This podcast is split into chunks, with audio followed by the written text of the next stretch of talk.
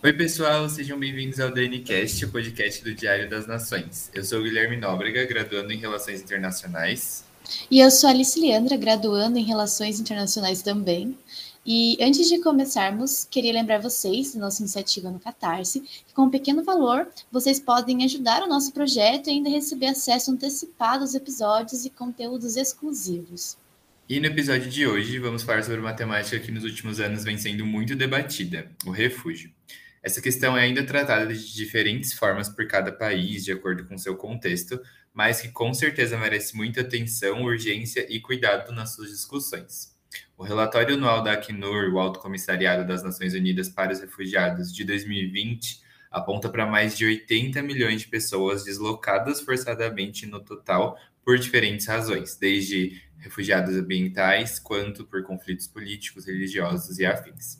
E desde então tivemos ainda um grande aumento no número de casos, com novos conflitos, como o da Rússia e da Ucrânia, por exemplo, e fenômenos ambientais também que aconteceram nos últimos anos. Para falarmos mais sobre isso, convidamos a Maria Luísa Sadra. Graduada em Serviço Social pela Universidade Estadual Paulista, a Unesp, a Malu estuda a temática do refúgio no mundo moderno e vai nos ajudar a entender um pouquinho mais sobre o assunto. Bom, Malu, muito obrigada por estar aqui hoje para conversar com a gente sobre refúgio. É, primeiramente, eu queria perguntar quem é Malu e também pedir para que você fale um pouquinho sobre sua área de pesquisa, sabe?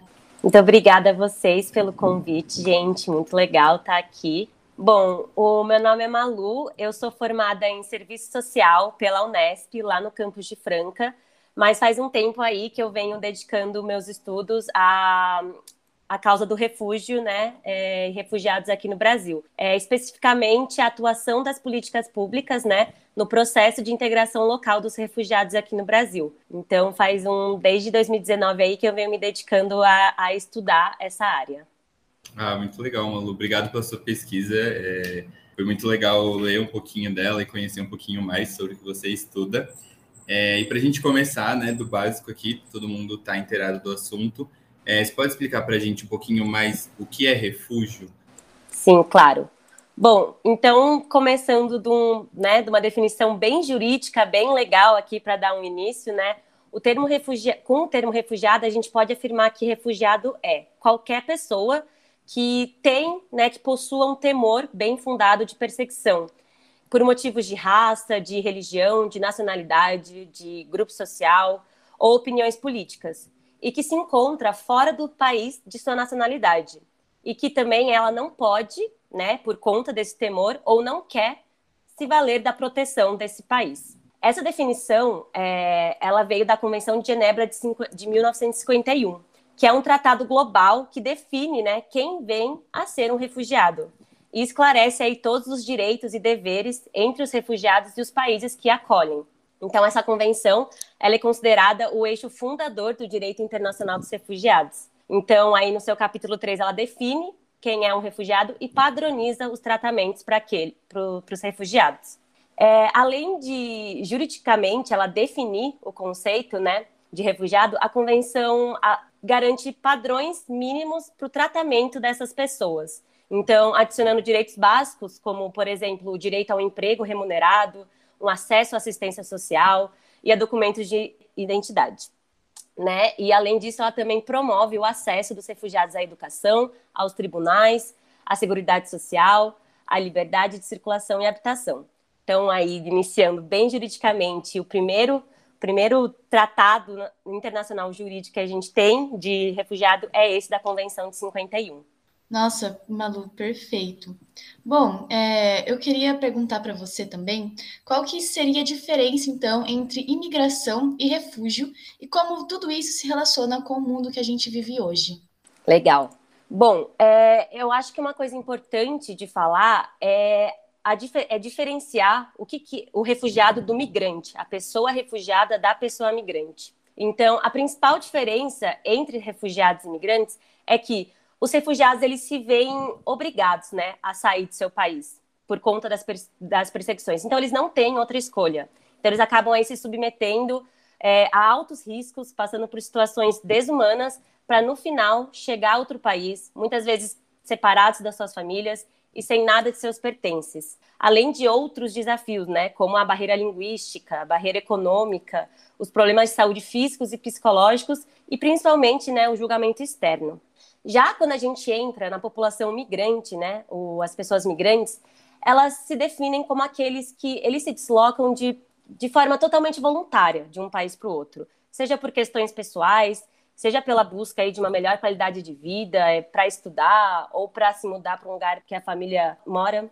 Então, misturar esses dois conceitos, né, de refugiado e imigrante, acaba que oculta a especificidade da situação dos refugiados, bem ocultando também né, a proteção legal que eles tanto precisam. E acaba reduzindo é, o apoio ao refúgio, é, acaba reduzindo né, em apoio ao, a um refúgio institucionalizado. Então, por isso que é sempre muito importante distinguir esses termos, né, refugiado e imigrante, para que se tenha sempre em vista as causas e características dos movimentos de refúgio e para que também não sejam menosprezados os, os compromissos né, voltados aos refugiados nos termos do direito internacional. É, e é bem legal, Malu, você falar dessa diferenciação, porque acho que é confuso até mesmo entre é, a forma como diferentes países enxergam isso, né? Eu já vi que alguns países tratam, por exemplo, é, migrantes ambientais como migrantes ambientais, alguns, tra alguns tratam como refugiados também. É, você consegue falar um pouquinho dessa diferença para gente? Sim, sim. Não, perfeito. É justamente isso. Muitas vezes é, a pessoa refugiada é considerada refugiada em tal localização do mundo, em outra não. Como, por exemplo, é, os venezuelanos. Os venezuelanos, eles não são considerados refugiados é, internacionalmente, mas o Brasil é, reconheceu os venezuelanos como refugiados. Isso por conta da Declaração de Cartagena. Então, depois da Convenção de Genebra de 51, que trouxe para a gente a definição legal do que é ser um refugiado, algumas regiões do mundo viram que não fazia sentido com o contexto, com a realidade dos países. Então, era preciso uma nova abordagem para as pessoas que estavam fugindo, por exemplo, dos conflitos da América Central. Essas pessoas, elas não eram consideradas refugiadas, de acordo com a Convenção 51. Mesmo sendo um instrumento válido e útil para a causa do refúgio, ela não, não retratava a realidade política e jurídica do que acontecia no âmbito da América Central da América Latina e do Caribe. Então, por isso, foi necessário um documento, um novo documento, que de fato fosse condizente né, com a realidade local, para garantir o direito aos refugiados originados durante esses conflitos. E isso, então, quem trouxe foi a Declaração de Cartagena, de 1984, que foi utilizada como uma solução aos problemas locais. Outro caso também é os migrantes ambientais, né? Por lei, é, juridicamente, eles não são considerados refugiados, mas a gente vê cada vez mais desastres ambientais sendo a causa do deslocamento forçado de muitas pessoas. Então, tem aí né, de diferentes, diferentes categorias de deslocamento forçado que precisa ter uma atenção a mais aí para saber diferenciar quem é quem. Ah, bem bacana, bem, uma questão bem complicada mesmo. É, e como você comentou, a gente está vendo cada vez mais é, por diferentes motivos, é, pessoas em situação de refúgio, né? É, você acha que essa crise de refugiados, como ela vem sendo chamada, é, por que, que ela está tão em pauta agora? Você acha que é pelo, é, pelo crescente tamanho de, de, números de pessoas nessa situação mesmo, ou você acha que tem outros fatores? Então, o, o problema dos refugiados, ele não é atual, né? Porém, ele vem crescendo muito a cada ano e ficando cada vez mais evidente como um problema global, porque não é só os refugiados que são atingidos. Os países que estão recebendo esses refugiados em grandes quantidades também sentem uma, um impacto, né? Um impacto local. Então, a gente vê cada vez mais como um problema global e que deve ser resolvido com soluções globais, né? Então, desde sempre, né, os seres humanos se encontram em movimento. Então, desde que eram nômades na Terra, até as explorações navais vikings por toda a Europa, até as portuguesas e espanholas que chegaram, enfim, desde aí do começo o ser humano está em movimento. Mas atualmente existem inúmeras migrações de pessoas pelo planeta, né? Então, desse modo, é preciso considerar que as migrações elas acontecem por diferentes propósitos e diferentes condições.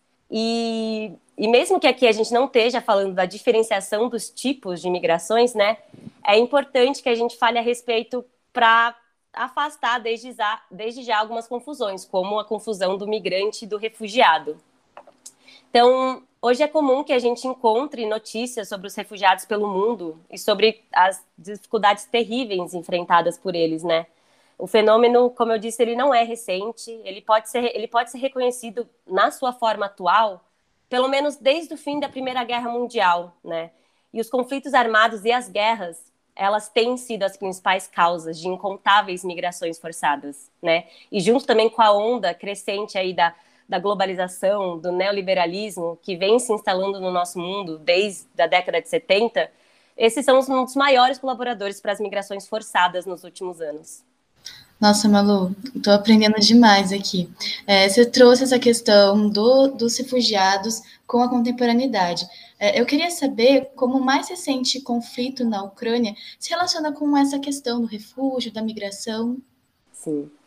Então, o Alto Comissariado das Nações Unidas para Refugiados, o Acnur, né, ele avalia o número de refugiados ucranianos hoje já em 3 milhões de pessoas desde, desde o começo da invasão russa.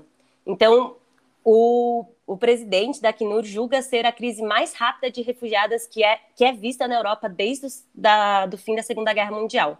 E a maioria das pessoas, né, a maioria dos ucranianos, eles estão buscando refúgio em países vizinhos, mas também não só se limitando a eles, né?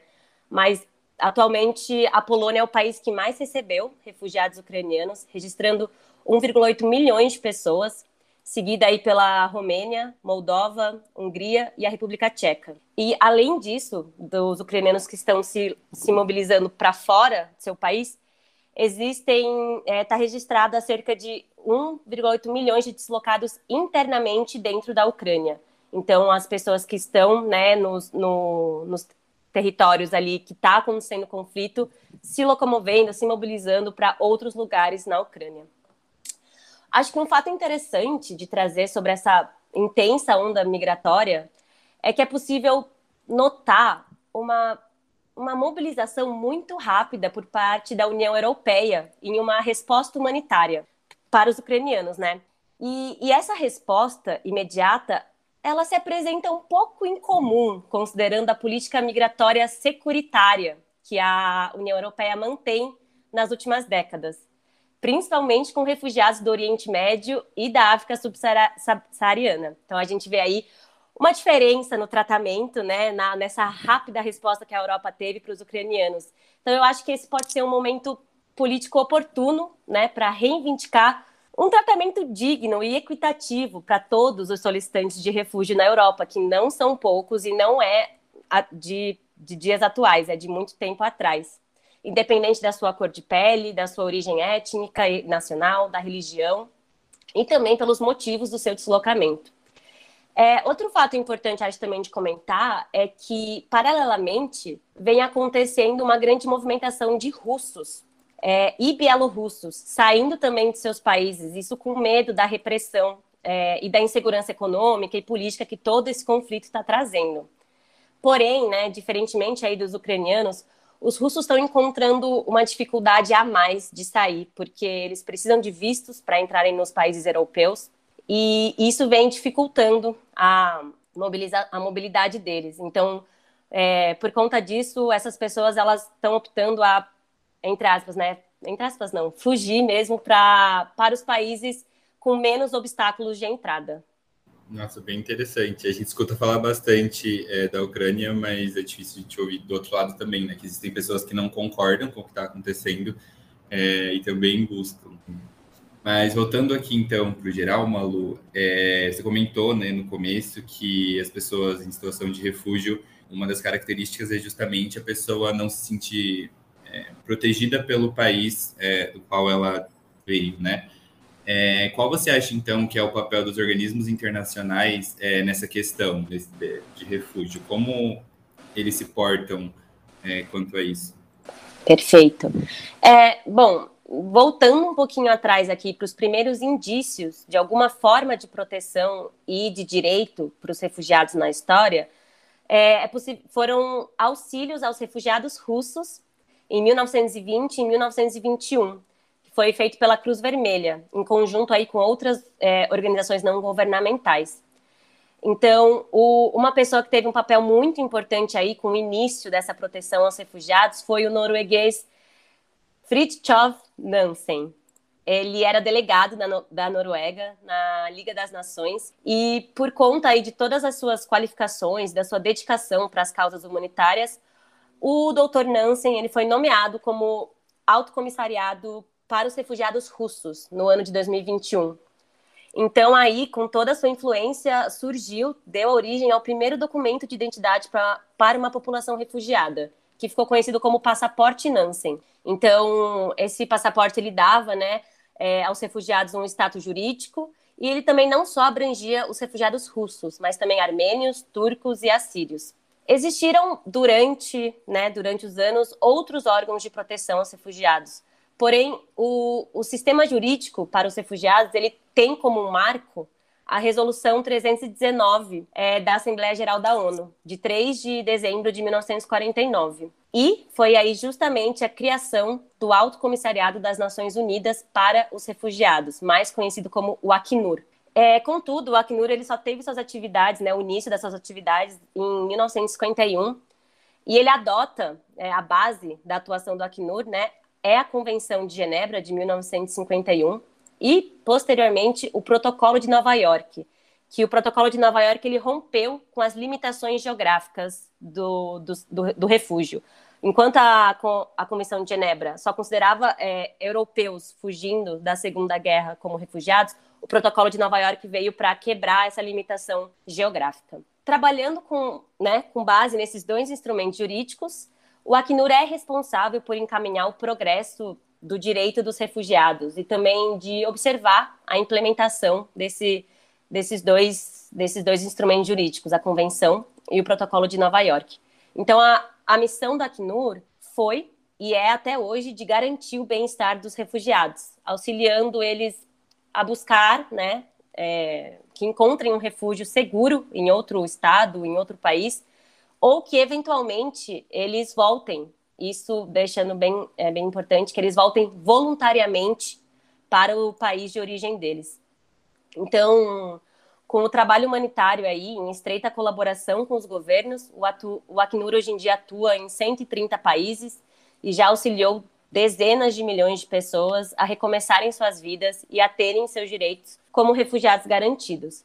Mas também hum, existem outras é, diversas organizações internacionais, que se eu for listar aqui, vai ficar aqui até amanhã, que atuam na causa do refúgio, aqui trazendo bem brevemente, como a Cruz Vermelha, a Anistia Internacional, a Agência das Nações Unidas de Assistência aos Refugiados da Palestina no, no Próximo Oriente, então existe uma agência só para os refugiados, né, da Palestina também, e sem contar o papel importantíssimo que as ONGs, localizadas nos países de recepção é, que os refugiados chegam, possuem no papel de integração dos refugiados nessa nova sociedade que eles chegam.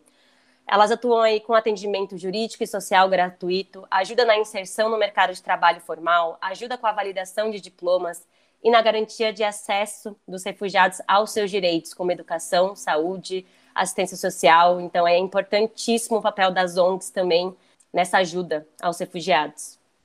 Nossa, Malu, perfeito. A gente vai percebendo cada vez mais que o assunto é muito complexo, muito antigo e cada vez mais em voga.